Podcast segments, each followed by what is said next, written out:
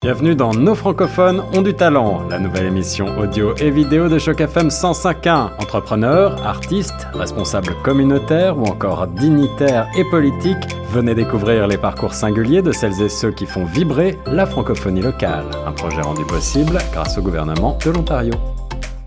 Bonjour à toutes, bonjour à tous et surtout bonjour à toi Christian Martel. Et tout d'abord un grand merci d'avoir accepté notre invitation sur les ondes de chaque FM 105.1, une interview qui je le rappelle fait partie de notre nouveau projet. Nos francophones ont du talent, un projet qui est d'ailleurs rendu possible par le gouvernement de l'Ontario et qui met en avant toutes ces personnes qui font briller la communauté francophone de par leur talent et leur dévotion Comment ça va, Christian, aujourd'hui? Ça va très bien, merci. je suis très contente que tu sois avec moi aujourd'hui. On va pouvoir retracer ton parcours. Et Dieu sait que c'est un beau parcours parce que j'ai eu la chance de pouvoir lire ton CV, comme on dit en français. Et il est long comme le bras et il est incroyable. On va pouvoir revenir euh, un peu plus en détail pendant cette interview. Mais avant toute chose, Christian, est-ce que tu pourrais te présenter pour les auditeurs de Choc FM 105.1 et nous rappeler un petit peu d'où tu es né et d'où tu viens? Bien, je me considère comme un franco-ontarien d'adoption parce que je suis arrivé ici en 1983 après avoir fait euh, un bac en communication et en cinéma euh, à, l'université euh, Laval de Québec. Je suis originaire du lac Saint-Jean où j'ai grandi tout près de la ville d'Alma dans une municipalité qui s'appelle Saint-Bruno. J'étais très impliqué au niveau du sport. Euh, j'ai été arbitre. Euh, j'ai euh, j'ai participé aux différentes ligues de sport, que ce soit balle molle, balle lente, soccer, terrain de jeu et et tout ça m'a m'a formé dans vraiment être un, un chef d'équipe il y avait euh, toujours une opinion. Et quand je suis arrivé ici euh, au Collège London de l'Université IA pour euh, apprendre l'anglais, je me suis impliqué tout de suite avec le journal étudiant. J'étais rédacteur culturel et puis photographe officiel pendant deux ans. Et une fois gradué, c'était en 1985. Ici en Ontario, euh, il y a eu un changement de gouvernement. Les, les libéraux de M. Peterson sont arrivés. Et puis, euh, il y a euh, la loi des services en français qui a été votée en 1986, qui a vraiment lancé une ouverture pour des, des postes francophones ou des bilingues plutôt. Et à cette époque-là également, TV Ontario avait reçu de l'argent pour développer une chaîne française euh, complète, euh, programmation pour les jeunes, euh, de la formation à distance, du cinéma et tout ça. Et à un certain moment donné, je, je vais dans l'édifice de TV Ontario, je vois afficher un, poste d'agent d'information et puis bon, c'était exactement ce que ce que je recherchais. J'envoie mon CV quelques jours après la personne des ressources humaines m'appelle et puis me dit euh, bien écoute euh, le poste que tu as vu afficher c'était seulement pour les gens à l'interne alors euh, on peut pas garder ta candidature sauf que euh, on va peut-être avoir besoin de gens alors j'aimerais garder ton CV et ça reste là entre temps j'ai travaillé un peu avant de la publicité pour des magazines québécois et ça me fait euh, visiter toute la ville, euh, même à Hamilton, Peterborough et tout ça. Et puis, euh, à un moment donné, euh, au mois de décembre, je reçois un appel. C'était la personne des ressources humaines de TV Ontario qui m'appelait et qui disait, bien là, on lance la programmation en français, on cherche des agents d'information. Est-ce que tu es toujours intéressé? Et puis, j'étais dans le milieu d'une réunion d'équipe avec mon, mon superviseur puis là, je lui ai dit, ben, est-ce que je peux te rappeler? Parce que je suis dans une réunion. je peux pas vraiment te donner une réponse. Et puis, euh, je la rappelle par après. Et puis, euh, c'est sûr que ça poste m'intéressait. Et bon, pendant trois ans, j'ai fait la, la, promotion des émissions en français pour euh, la chaîne française de TV Ontario, qui plus tard est devenue TFO. Et ça a été. C'est vrai que là, on a fait un grand saut en avant sur ton grand CV. On va revenir un tout petit peu en arrière, si tu le permets, Christian. On parlait justement de, cette époque, donc je te demandais où tu étais né. Donc tu viens, euh, toi, tu viens du Québec, de Saint-Bruno. J'ai bien noté. Est-ce que tu te rappelles d'un souvenir ou de plusieurs souvenirs qui te sont chers pendant ton enfance? Ton adolescence. En tout cas, cette période où tu étais encore au Québec, tu as parlé beaucoup de sport. Peut-être que ça peut être un, souvenir euh, par rapport au sport, peut-être pas, peut-être par rapport à l'école, peu importe. J'ai l'impression que tu avais aussi déjà un petit peu cette fibre pour euh, tout ce qui était un peu artistique, parce que tu me parlais d'être le photographe officiel. Après, on parle de, de télé à TV Ontario. Bon, mhm. forcément, on parlera un peu plus tard de ta présence avec nous ici à chaque FM et tout ce que tu as pu faire pour la coopérative radiophonique. Donc voilà, je me demandais un petit souvenir ou plusieurs, si tu en as, d'enfance. Il y a deux souvenirs que, qui sont très importants pour moi, en tout cas dans, dans ma dans ma carrière. C'est que très jeune, euh, à l'âge de 10 ans, je pense, euh, je suis entré dans un club euh, de service qui s'appelle les 4H au Québec, qui est un, un club qui milite pour l'environnement et, et la protection des forêts. C'était un mouvement commandité, solide encore, commandité par l'association forestière québécoise. Et euh, ce club-là m'a permis d'apprendre plein de choses au niveau de l'environnement et ensuite d'apprendre les rouages, euh, comment se déroule une réunion, euh, le rôle du président, du vice-président, du secrétaire, du trésorier, comment on on planifie une réunion, comment on, propose des projets et euh, comment les équipes font des projets écologiques. À un certain moment donné, on a été euh, gagnant provincial du deuxième prix pour avoir planté le plus d'arbres dans une année et on a été invité euh, au congrès provincial qui avait lieu à Montréal. Alors, ça a été une très belle expérience.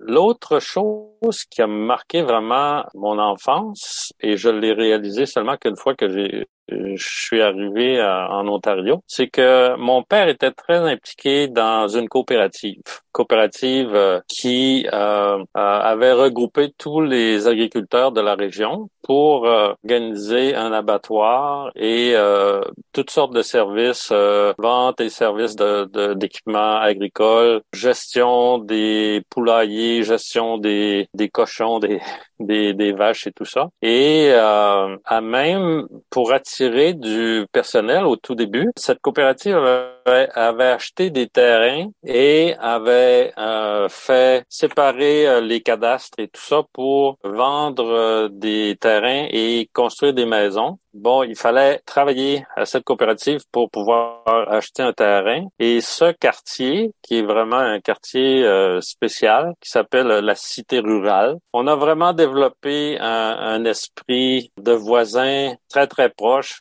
on faisait plein d'activités. On avait une, on avait une patinoire à l'extérieur. Tout le monde euh, allait patiner. C'est là que j'ai appris à patiner. Et euh, au fil des ans, euh, on a organisé un tournoi et euh, plus tard, euh, on a créé un club optimiste qui a pris en charge le tournoi et le tournoi est devenu un tournoi provincial pratiquement. Et euh, c'est vraiment une activité importante pour euh, la municipalité maintenant. Alors ça, ces deux événements-là de ma jeunesse ont fait que mon père était très impliqué dans une coopérative et on réalise pas toujours, mais le modèle coopératif, c'était un modèle vraiment que j'ai euh, j'ai goûté et que j'ai apprécié parce que la maison de mon père, mon père a, pu bâtir maison parce que il travaillait une coopérative et puis euh, il s'est établi dans un quartier où c'était une coopérative qui gérait un peu tous les, les terrains, l'attribution des terrains et tout ça et puis euh, où euh, on a eu un esprit de famille tellement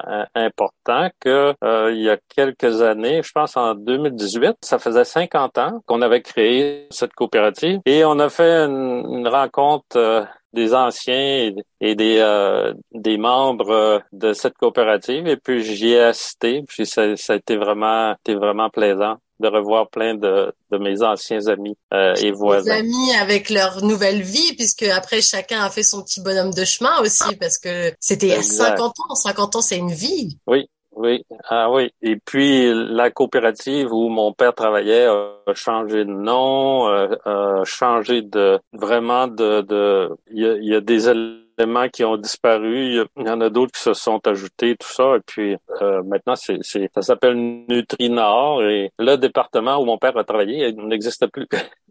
Oui, mais au profit d'autres choses, parce que une coopérative, c'est quelque chose qui vit, et puis encore plus quand ça fait 50 ans, il y a des choses qui mhm. sont obligées d'être adaptées aussi avec son temps. Il y a des trucs qui fonctionnaient a 50 oh, oui, c'est ça. peut-être un peu plus. Oh, oui, ça s'est ça s'est moderne, ça s'est modernisé euh, euh, maintenant euh, parce que mon père était comptable. Euh, toute la comptabilité se fait par informatique. Aujourd'hui, je veux dire, c'est très différent. Ça a évolué, mais c'est ça. Je veux dire, ça existe toujours, et puis c'est une coopérative euh, très dynamique. Alors quand je suis arrivé à Toronto et puis euh, que j'ai vu le début des euh, du rêve veille des franco-ontariens parce que vraiment cette loi des services en français euh, qui a été euh, édictée en 1986 permettait à tous les ministères d'offrir des services et, et, tous les ministères devaient faire un plan et à l'intérieur de trois ans embaucher du personnel et euh, préparer des, des, plans de communication, s'assurer que tous les services qui étaient offerts en anglais soient aussi disponibles en français. Et c'est ça en 89, ça m'a permis d'appliquer pour un poste à la fonction publique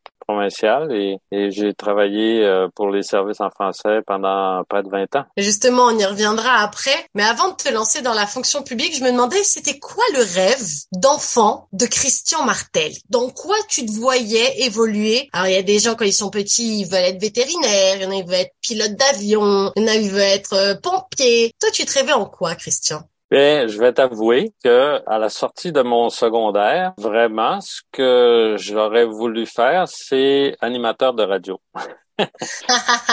Sauf que le programme d'animateur de, radio dans ma région, qui, est très, très populaire euh, au cégep de, de Jonquière. Était très contingenté. Et lorsque j'ai envoyé mon application, j'ai été refusé. Et euh, j'avais j'avais euh, décidé comme deuxième choix de de m'inscrire au collège pour euh, pour pouvoir aller à, l'université en communication. Et à cette époque-là comme la photographie m'intéressait beaucoup aussi, je, je me suis je me suis inscrit dans un club de photos à, Alma. Et euh, là, j'ai rencontré des, des gens intéressants, euh, dont un en particulier qui, euh, qui était très entrepreneur et dynamique. Et à un certain moment donné, il a décroché un contrat pour prendre des photos officielles de la traversée internationale du lac Saint-Jean. Alors, pour ceux qui connaissent ça, c'est une compétition de natation en eau douce, mais sur un lac sur une distance de 25 000 ou à peu près euh, près de 50 km. Ça se fait pendant une journée et le départ se fait à partir de Péribronca qui est dans le nord de, du lac Saint-Jean. Et l'arrivée et se fait à, dans la ville de Robertval sur le quai. D'habitude euh, dans l'après-midi là, ça prend entre 6 et 8 heures euh, aux nageurs et nageuses là de, de faire la traversée. Et faut avoir une crampe hein? Non, il faut pas. Et puis euh, c'est très exigeant, ça, ça c'est pas euh, ouvert à tout le monde. Alors c'est pour ça que c'est une compétition internationale. Vraiment, il y, a, des euh, il y a des gens de plusieurs pays, des Égyptiens, des des gens d'Europe, des Italiens entre autres, qui viennent régulièrement, et puis euh, des Américains. Il faut être plusieurs photographes pour s'assurer qu'on capture la, la photo lorsque le premier nageur frappe euh, la, le panneau d'arrivée. Et euh, bon, ça a été une expérience formidable de, de faire ceci. Et après, après cette expérience, bien c'est ça, j'avais terminé mon, mon bac en communication et je trouvais qu'il fallait que je devienne bilingue pour vraiment avoir plus de facilité euh, pour trouver un emploi en, en communication. Alors, j'ai décidé de parfaire mon éducation en, en appliquant euh, et à Glendon, au Collège Glendon de l'Université York et, à l'Université d'Ottawa. Mais le Collège Glendon avait un examen d'entrée qui était avant celui d'Ottawa. Alors, je suis venu à, Glendon, à Glendon. Lorsque j'ai vu euh, le campus magnifique qui était pratiquement un jardin et avec euh, ma formation d'environnementaliste, je me suis dit, waouh, c'est c'est l'endroit idéal. C'est tombé sous Alors, le charme. Euh, et oui, et aussitôt que j'ai eu passé l'examen, j'ai j'ai dit à la personne, je veux vraiment, je veux vraiment rester ici pour parfaire faire mes études et puis bon ben ça s'est fait assez rapidement et, et voilà. Le reste est s'est passé en Ontario euh, depuis ce temps-là. Alors justement, le reste s'est passé en Ontario. À un moment donné, tu es rentré dans la fonction publique, comme on dit au gouvernement. C'était quoi ton, pourquoi cette envie en fait? Parce que toi, tu voulais un petit peu travailler dans le monde des médias, puis il y avait ce côté un petit peu artistique avec la photo. Au final, pas que le gouvernement est, ça n'a rien à voir, mais c'est pas très proche proche quand même. Non, mais il faut, il faut, euh, il faut se mettre euh, dans l'esprit de 1986 et à 89, où euh, lorsque j'ai terminé mon mon diplôme euh, à, à, Glendon, euh, je me suis impliqué dans le centre francophone au niveau du conseil d'administration et j'ai connu euh, plein de personnages intéressants qui faisaient partie de la francophonie. Et bon, pendant toute ma carrière, je me considère un réseauteux.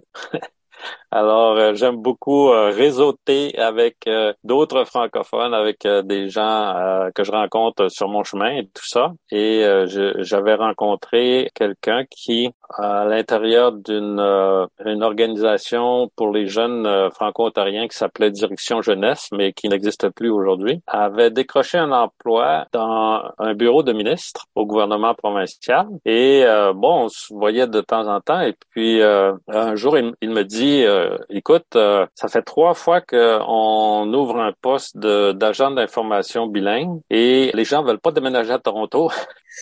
les gens qui se sont qualifiés. Est-ce que c'est quelque chose qui t'intéresserait? Et puis, euh, bon, moi, je lui ai dit, je travaille déjà à TV Ontario dans les services en français. Je fais des entrevues avec les médias. Je, je, je fais la promotion des émissions pour et le cinéma et la programmation pour enfants. Et ça m'intéresse. Alors, euh, je lui donne mon CV. Lui, il me dit, je, je vais le présenter à, à, la directrice des communications et puis on verra qu'est-ce que qu'est-ce qu'elle va faire. Et euh, bon, euh, après une semaine, je reçois un appel pour me demander en entrevue. Et bon, c'était vraiment une entrevue informelle. J'avais aimé ça. On avait été manger ensemble dans un restaurant près de Queens Park. Alors là, la directrice m'avoue que elle avait besoin de quelqu'un absolument pour le début début de, de l'entrée en vigueur des, euh, des services en français qui était au mois de novembre 89 et il y avait un poste euh, identifié de bilingue d'agent d'information et euh, elle avait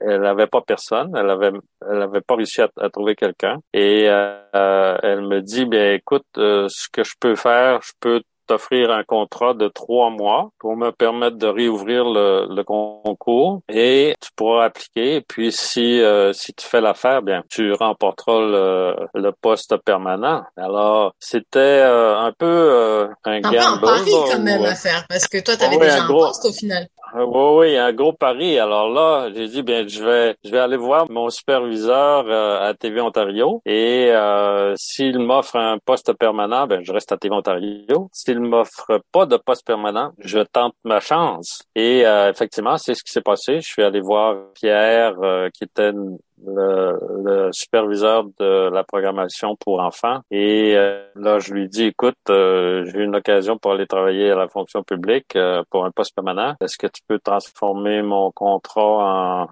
un poste permanent. Et là, il me dit, ben, j'aimerais bien hein, te garder, mais on n'a pas reçu de confirmation de financement pour euh, la prochaine année, alors il n'y a rien que je peux faire pour toi. Et euh, vraiment, c'est à ce moment-là, bon, ben, j'ai donné ma lettre de démission à Télé Ontario. Je suis allé travailler euh, au, ministère des services gouvernementaux à rédiger des, des communiqués en français, à répondre aux questions des, des, médias et tout ça. Et euh, bon, au fil des ans, je suis euh, devenu euh, coordonnateur des services en français et des relations avec les médias. Et puis, 20 ans plus tard, j'avais fait partie de, du gouvernement libéral, du gouvernement néo-démocrate et du gouvernement de Mike Harris et sa révolution du, du bon sens. Et quand les libéraux sont revenus en force en 2003, hein, il y a eu des circonstances qui ont fait que je trouvais que mon poste était vraiment trop stressant et puis euh, j'ai euh, j'ai donc euh, remis ma ma démission. Je me suis retrouvé sans emploi juste au moment où la radio communautaire recevait euh, sa licence euh, du CRTC. La fameuse licence. Et oui, la fameuse licence qui avait pris 17 ans à, à, décrocher. Et puis là, vraiment, c'est un concours de circonstances parce que, bon, la radio cherchait un gestionnaire de projet. Puis j'avais étudié la gestion de projet un peu et j'ai donné mon nom. Et puis ça m'a permis de préparer la construction, les appels d'offres, choisir le, le, le site d'antenne, la construction des premiers studios. Et c'est ça, euh, une fois qu'on est entré en onde, bien, il y a toujours un, un délai euh, dans la présentation des, des publicités avant de pouvoir se faire payer par euh, soit les agences de publicité ou, ou les, les commanditaires. Et vraiment, euh, après quelques mois, on est arrivé à, un moment où la situation financière était vraiment critique et, et l'enquête c'était euh, à zéro avec euh, notre marge de crédit euh, pratiquement au maximum. Oui, c'est ça. C'est ça. le conseil d'administration a dû prendre une décision difficile et puis j'ai perdu mon emploi, ce qui était très décevant. Mais on, on s'est relevé.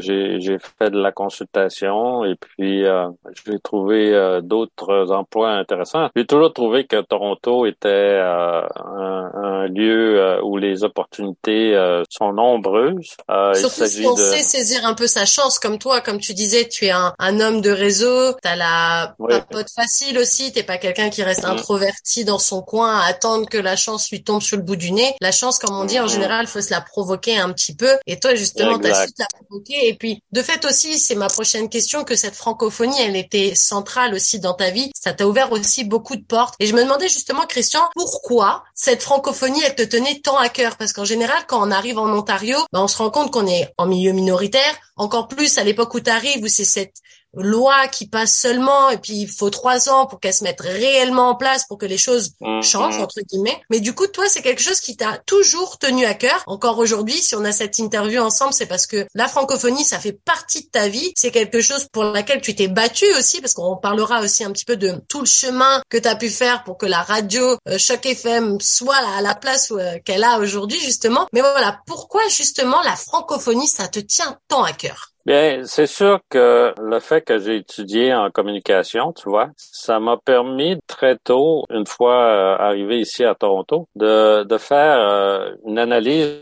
de c'est quoi le, besoin de la communauté? Qu'est-ce qui nous manque qui fait que je ne connais pas mes voisins? J'ai de la difficulté à trouver euh, une école francophone. Je ne sais pas qu'il y a un centre francophone qui offre euh, plein de services. Et la, la solution, ça a été euh, précisément un outil de communication qui nous, nous permet de lancer des messages qui dépassent les frontières, qui, qui passent à travers les murs. Et puis, bon, ben, la radio, euh, comme je, je connaissais déjà euh, beaucoup la radio, j'avais dans mes études en communication, j'avais pris plusieurs cours sur la technologie euh, radiophonique et puis je, je, connaissais vraiment les qualités et puis les possibilités que, que, pouvaient apporter la, les ondes hertziennes. C'est pour ça que euh, lorsque j'ai entendu parler par euh, l'association euh, canadienne-française de, de, Toronto d'un projet de radio communautaire, ça m'a intéressé. Et puis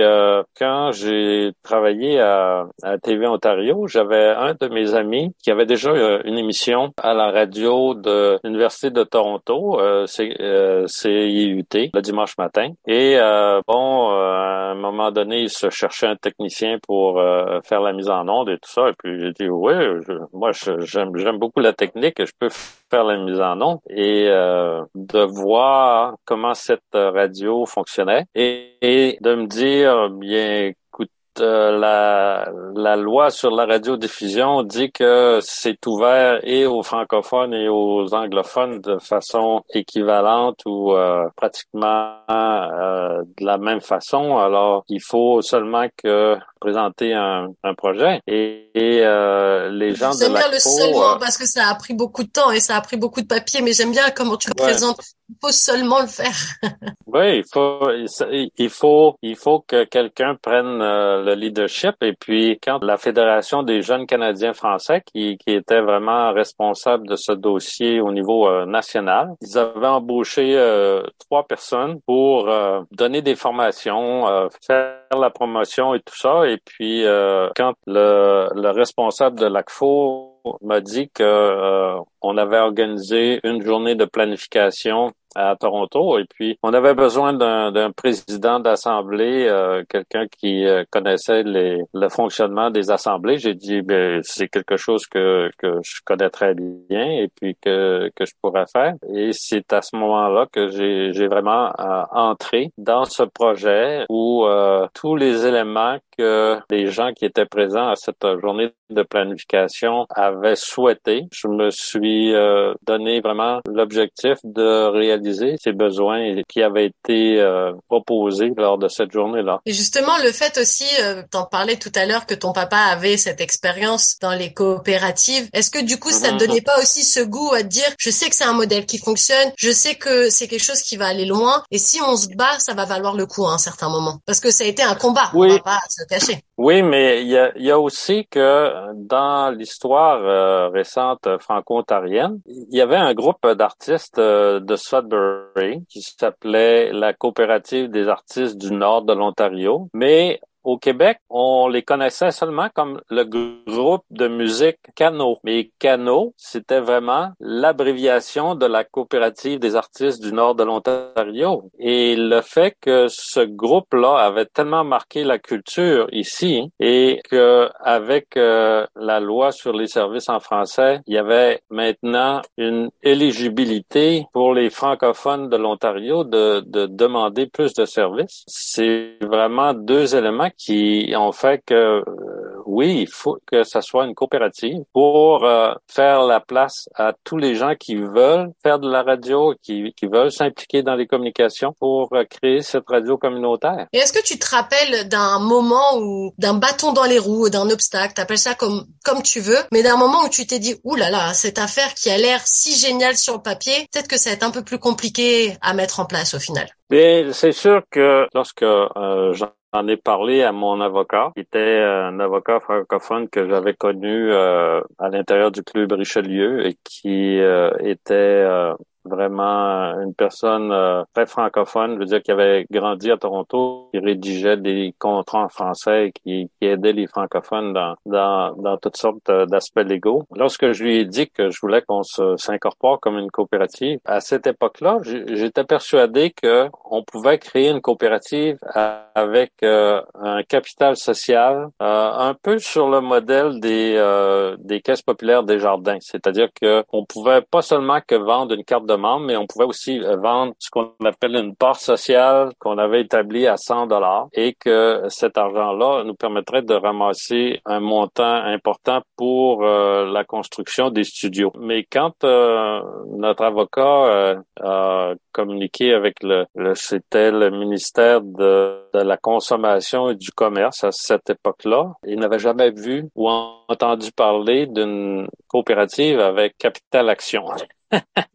Et euh, cet événement-là a fait que euh, ça a pris beaucoup plus de temps parce qu'il a fallu convaincre les, gens du ministère qu'on pouvait s'incorporer et en français et qu'on pouvait s'incorporer comme une coopérative euh, avec Capital Action. Tout ça a fait que au même moment, au niveau national, on avait convaincu le gouvernement fédéral de faire un programme pour payer pour euh, les études de marché, les études de faisabilité, l'achat d'une discothèque, euh, la formation des bénévoles. Il y avait toute une série de subventions qui étaient disponibles. Et au même moment, parce que on avait déjà une radio communautaire à Hearst qui avait reçu son incorporation en 1987 et à Penetanguishene où euh, on avait fait des demandes euh, à plusieurs reprises au, ministère de la Culture et eux aussi, voyant que les ministères étaient obligés d'offrir des services en français, croyaient que automatiquement on, on accepterait leur projet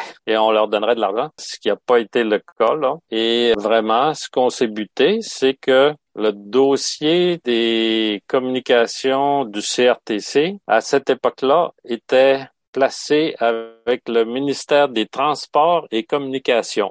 Alors, ne me demandez pas pourquoi c'était avec les transports, mais de transporter les, les, communications et les nouvelles, peut-être. Peut-être qu'ils voyaient là un lien. Ben, je pense, je pense que on voyait les communications vraiment comme euh, parce que les câbles euh, téléphoniques interurbains étaient euh, dans les corridors des trains et des autoroutes. Ça faisait du sens à cette époque-là de, de, de les assimiler ensemble. D'inclure les communications dans les, avec le ministère des Transports. Sauf que les fonctionnaires du département de communication ne connaissaient rien sur les francophones et rien sur les radios communautaires parce que du côté anglophone, on avait des radios de campus sur euh, les collèges ou les universités, mais euh, des radios vraiment gérées par et pour euh, la communauté, ils n'avaient jamais vu ça. Alors, ce qu'on s'est fait dire à cette époque-là, c'est que, bon, il faut faire des études pour mieux comprendre comment ça fonctionne. on va aller voir au Québec. Ils ont fait une étude au Québec. Alors au Québec, vraiment, c'était la limousine. Chaque radio recevait automatiquement 50 000 dollars par année, plus 25 000 dollars pour l'embauche d'un coordonnateur du, du, bénévolat et puis un, un, pourcentage des publicités gouvernementales était réservé pour les médias communautaires. Alors, nous, on s'est dit, wow, si on peut avoir la même chose qu'au Québec, ça va être formidable. Sauf que quelques mois après nos approches, on découvre euh, totalement par hasard, euh, grâce à un bulletin qui était publié par l'Office d'affaires francophones, que le ministère avait déjà fait ses, ses consultations et ses, ses, études, mais on ne mentionnait que presque rien sur les projets francophones qu'on ne connaissait pas et qu'on n'avait pas consulté. Et là, vraiment, grâce à, à une rencontre euh, auquel j'ai participé au nom du projet de Toronto à Ottawa, avec tous les promoteurs des autres euh, projets de radio partout au Canada. J'ai rencontré le directeur de Penitangushin et puis euh, quand je lui ai dit ceci, il a dit ben ça ça a aucun sens, il faut préparer un document pour corriger les erreurs des études du ministère qui n'ont pas tenu compte vraiment de nos besoins selon le programme fédéral, selon qu'est-ce que le, le Québec euh, donne à ses radios communautaires. Alors, il faut réagir. Sauf que, bon, ben, quand on est bénévole, ça prend toujours beaucoup de temps. Et euh, même si euh, en 1989, c'était le lancement officiel de la loi sur les services en français, le personnel bilingue n'était pas encore totalement intégré dans tous les ministères. Et, était euh, vraiment aux prémices du truc, au final. Oui. Et là, euh, lorsqu'on a envoyé notre document à l'automne 1989, et ça, c'est quelque chose que j'ai découvert seulement suite à des recherches que j'ai fait euh, aux archives de l'Ontario dans le dossier pour pour préparer un livre que j'ai écrit sur le mouvement provincial des radios communautaires, c'est que c'était une note gribouillée par la réceptionniste qui était bilingue pour dire que notre dossier euh, parlait de radio, mais euh, il n'y avait pas vrai les, les, les fonctionnaires qui auraient dû faire traduire ce document et en tenir compte ne l'ont reçu que beaucoup plus tard. C'est vraiment un peu frustrant quand on découvre ça par après. Là. Mais euh, quand moi je, je posais des questions aux consultants de la Fédération des jeunes Canadiens français qui étaient responsables du dossier en leur demandant mais comment se fait-il que les, les ministères nous disent qu'ils ne sont pas au courant du programme fédéral? Euh, vous avez jamais fait de représentation en Ontario? Et puis là, les gens me disaient, oui, oui, on, on, est allé euh, rencontrer plusieurs personnes, sauf que, encore là, c'est seulement que, après avoir fait les, après avoir fait les recherches que j'ai compris que les personnes qui avaient été euh, rencontrées étaient pas les bonnes personnes. C'était la responsable des communications du CAFO, qui à cette époque-là était le, Conseil de l'éducation franco-ontarienne, qui ne s'occupait pas du tout de, des questions de communication, qui n'avait pas nécessairement un accès direct euh, au ministre, à d'autres fonctionnaires qui étaient des fonctionnaires vraiment mineurs et pas euh, les personnes euh, les, les mieux placées pour euh, faire la faire la promotion de, de ces programmes qui étaient disponibles au niveau fédéral. Et le problème, c'est que les programmes fédéraux avaient une date d'expiration de la fin de 1991 et on était déjà pratiquement en 1990 et il n'y avait pas de programme au niveau provincial qui pouvait compenser ou aider les communautés francophones vraiment à construire leur radio communautaire. Et c'est seulement que lorsqu'il y a eu un changement de gouvernement et l'arrivée des néo-démocrates euh, de Bob Ray que vraiment j'ai pris l'initiative euh, d'organiser une rencontre de tous les, les projets de l'Ontario et on a formé une association et on a commencé à envoyer des lettres directement au ministre et euh, aux fonctionnaires parce que je connaissais le parce fonctionnement que de la. Un petit peu d'expérience, exactement. Ouais, j'étais j'étais bien placé euh, pour connaître un peu les, les rouages euh, du gouvernement provincial à cette époque-là. Alors vraiment, on, on a fait vraiment une grosse campagne et dans le premier budget du nouveau gouvernement, on a annoncé que on allait développer un programme de subvention et pour les francophones et pour les autochtones qui avaient des projets de radio communautaire. Et, et du coup, c'était la porte ouverte pour toi pour te dire ça y est, cet obstacle qu'on avait depuis si longtemps va enfin peut-être enfin s'amincir, s'amincir pour enfin peut-être euh, que la chance soit de notre côté au final. Oui, c'est ça, mais ça, ça a quand même pris beaucoup de temps. Ça, ça a bénéficié euh, beaucoup plus au projet de, de Kapuskasing et de Cornwall qui ont pu euh, bénéficier de, de ce programme-là, mais malheureusement, le, le programme, la façon qu'il a été présenté pour approbation ne comportait pas un volet d'achat d'équipement. Alors, on avait inclus seulement que aide aux ressources humaines, aide à la formation et beaucoup d'argent pour des fonctionnaires. Sauf que les fonctionnaires, à cette époque-là, moi, je les connaissais. On essayait d'aller manger ensemble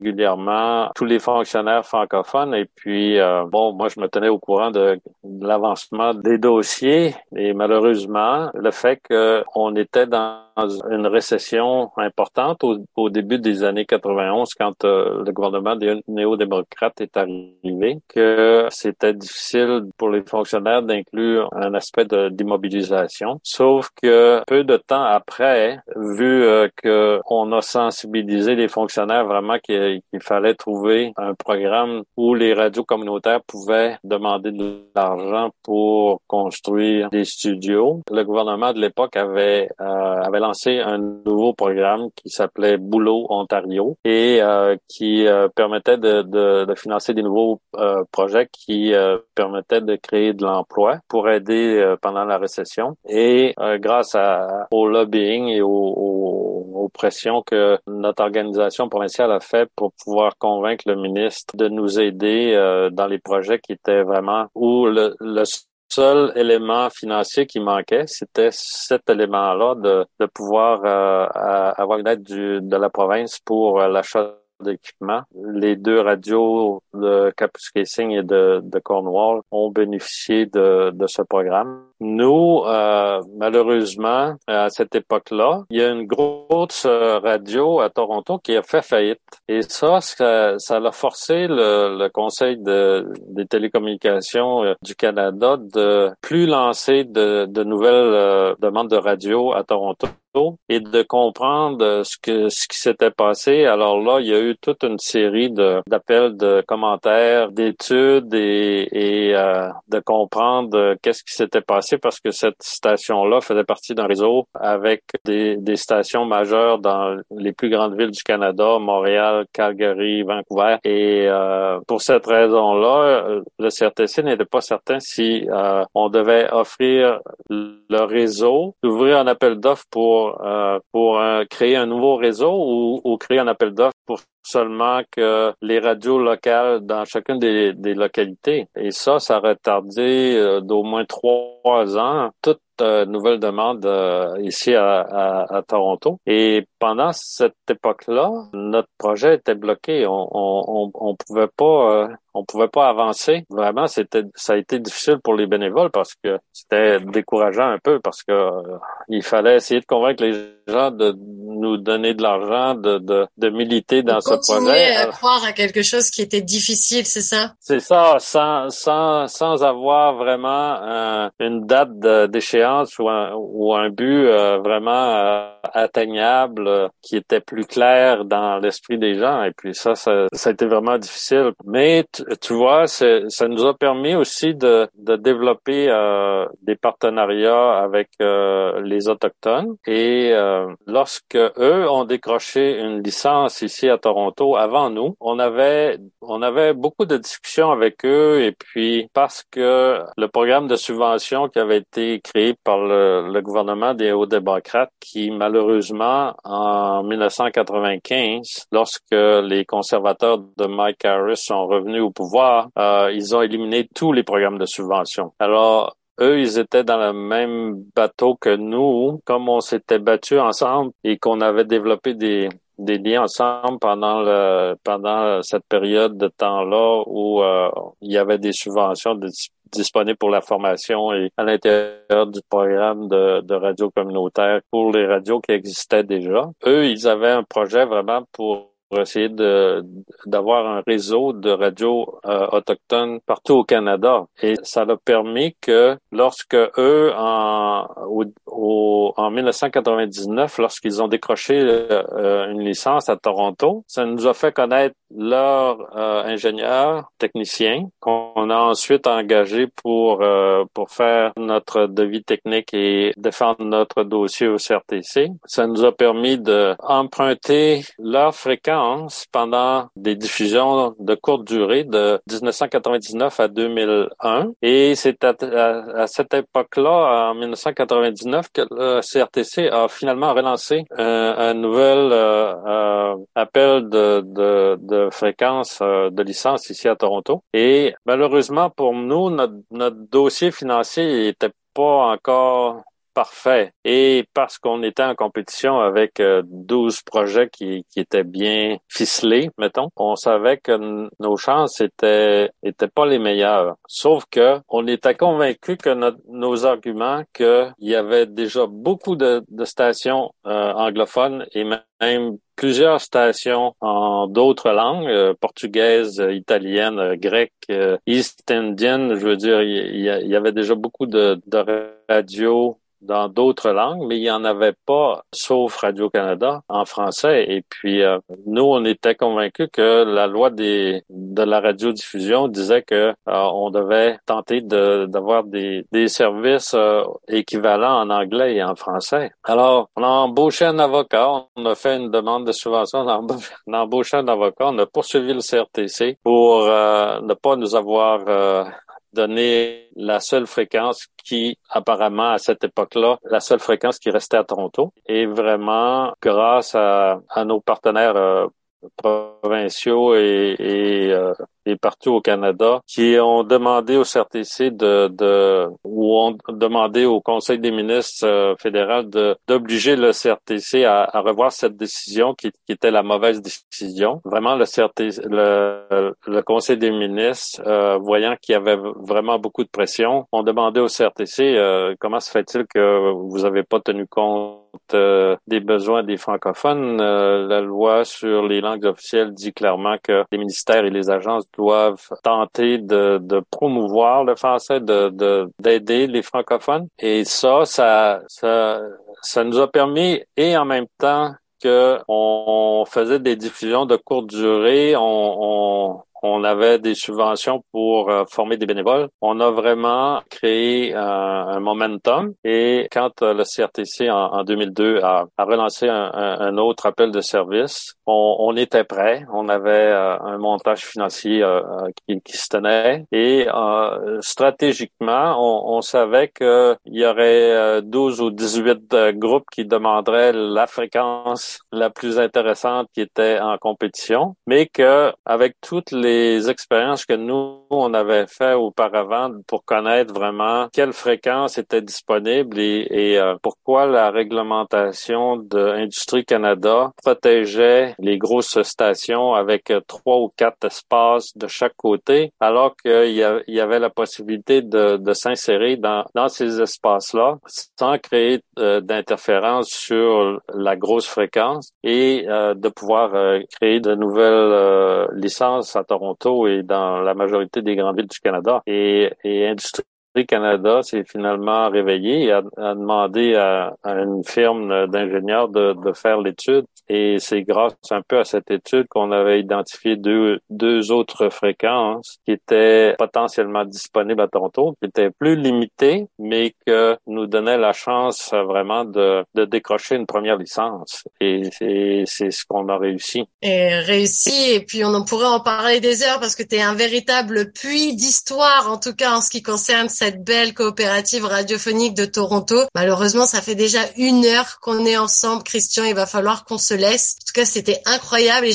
d'ailleurs, j'invite les euh, auditeurs de chaque FM 105.1 s'ils veulent en savoir encore plus dans le détail, parce qu'on avait fait ensemble une interview, une émission dans le mhm. cadre de notre euh, autre projet qui s'appelait euh, Droit de réponse 105.1, une émission qu'ils peuvent retrouver d'ailleurs sur le site de chaque FM euh, dans la rubrique émission, euh, donc avec euh, après la sous-rubrique Droit de réponse 105.1 et on avait fait une spéciale justement où Christian nous avait rappelé justement mhm. tout le processus avec l'antenne, les studios, les premiers locaux. Enfin voilà, donc si les gens sont curieux d'en savoir encore un peu plus, bien qu'on soit déjà bien rentré dans le détail aujourd'hui, bah, ils pourront quand même rentrer encore un peu plus dans le détail grâce à cette émission qu'on avait fait déjà précédemment en tout cas, nous, l'heure est déjà passée, malheureusement, même si j'adore t'écouter et je pourrais t'écouter parler pendant des heures parce que c'est incroyable d'avoir autant de savoir sur plein de choses. En tout cas, merci beaucoup, Christian Martel, d'avoir retracé un petit peu ton parcours avec nous. C'était un grand plaisir de t'avoir pendant cette heure. Je rappelle que c'était euh, Nos francophones ont du talent, un projet qui a été rendu possible grâce au gouvernement de l'Ontario. Un grand merci, Christian. À bientôt. Ça me fait plaisir. Au revoir. Au revoir.